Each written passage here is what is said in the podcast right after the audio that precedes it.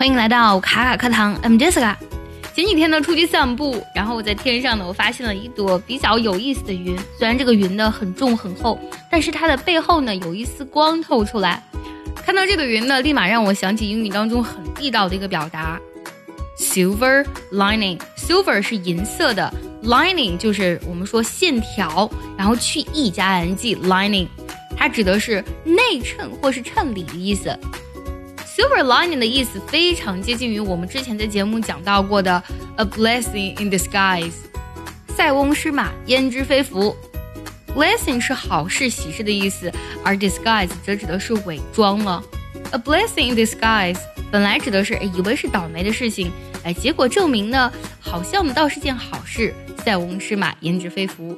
好，我们回过头来看一下 silver lining 为什么很接近这一层意思呢？Silver lining 其实它是个非常形象的表达。那当我们看到一团很重很厚的乌云的时候，就感觉会有不好的事情要发生，感觉要下雨啊之类的。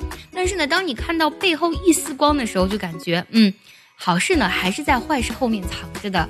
所以呢，Silver lining 就可以理解为 each negative situation can be positive eventually。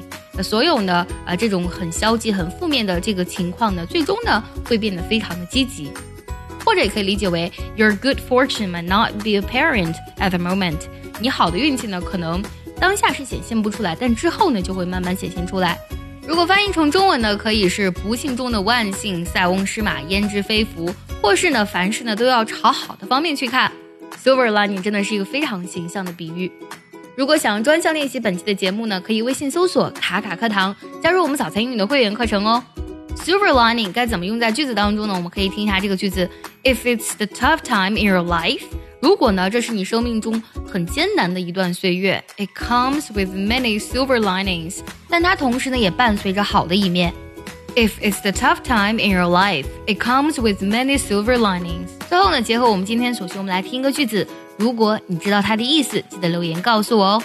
Sometimes dark clouds have silver linings. Sometimes dark clouds have silver linings.